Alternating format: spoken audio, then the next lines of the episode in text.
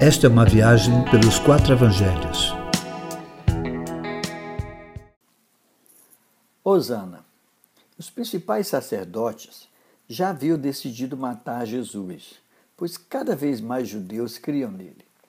Provavelmente em um domingo, uma grande multidão soube que ele estava a caminho de Jerusalém.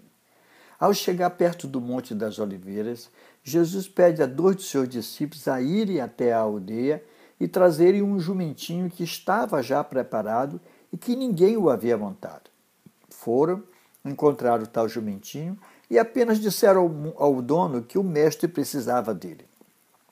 Jesus, montado no jumentinho, causou um alvoroço muito grande, pois as pessoas estendiam as suas vestes pelo caminho e outros cortavam ramos de árvores e espalhavam também pelo caminho, seguindo atrás e clamavam: Hosana, bendito que vem em nome do Senhor, bendito é o Rei de Israel, Hosana nas alturas.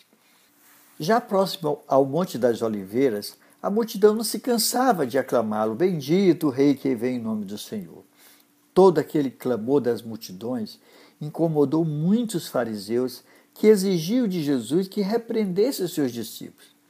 Eles tinham muito medo de Jesus, pois sentiam-se ameaçados em suas posições, pois, assim como os discípulos, eles entendiam que havia uma possibilidade de Jesus estabelecer um reino terreno, sem saber que o reino de Jesus não era deste mundo.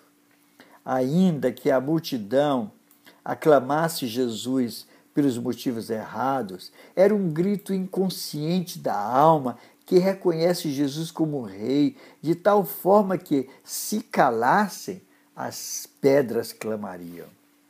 As coisas inanimadas, o universo e tudo que existe, meu irmão, eles reconhecem que a Jesus é legítimo clamar Hosana nas alturas ao Rei dos Reis. Jesus nunca se encantou com o clamor das multidões, a ponto de ter o seu entendimento embaçado e ficar embriagado com os louvores. Não.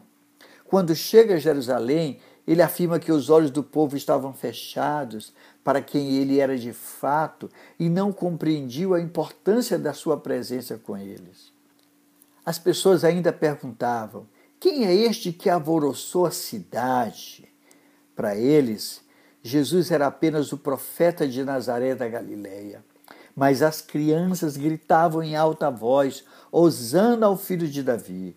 Os sacerdotes queriam impedir as crianças, gente que não era considerada nada Israel.